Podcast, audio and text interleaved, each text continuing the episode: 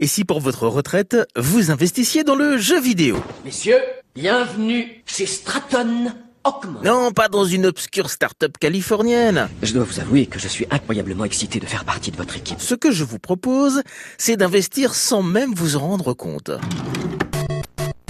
C'est ce qu'a fait un Américain début avril. Il a retrouvé une cartouche de jeu Super Mario Bros dans le tiroir de son bureau. Gilbert, c'est quelle année ça Parce que normalement, on peut facilement repérer l'année au logo. La cartouche y dormait depuis 1986 sans même avoir été ouverte. Si le jeu fait partie des plus vendus au monde avec 40 millions d'exemplaires vendus pour le premier épisode, retrouver des cartouches à l'état neuf, c'est un peu comme trouver un cheval frisé dans la nature, les numéros gagnants du loto ou une paire de chaussettes complètes dans l'armoire de mon ado.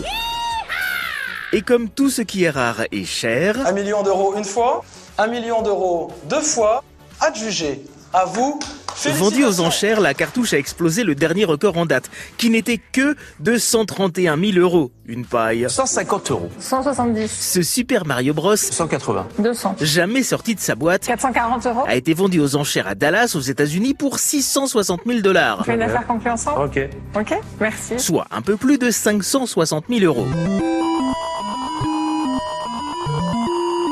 Si cette copie est unique, c'est donc qu'elle est scellée, avec, nous dit-on, une languette en carton perforé. Alors oui, c'est important la languette en carton, euh, enfin euh, j'imagine. hein. L'année dernière, c'est en France, à Limoges, qu'une vente aux enchères autour des jeux vidéo s'est déroulée. Une console Super Nintendo d'époque avec le jeu Super Mario Kart s'y est vendue plus de 1000 euros. Une centaine de lots ont au total rapporté plus de 18 000 euros. Alors, quand bien même les jeux d'aujourd'hui sont vendus en très très grande quantité, je vous conseille d'en conserver un ou deux sous blister. Parce qu'on ne sait jamais, dans 35 ans, l'investissement pourrait s'avérer rentable.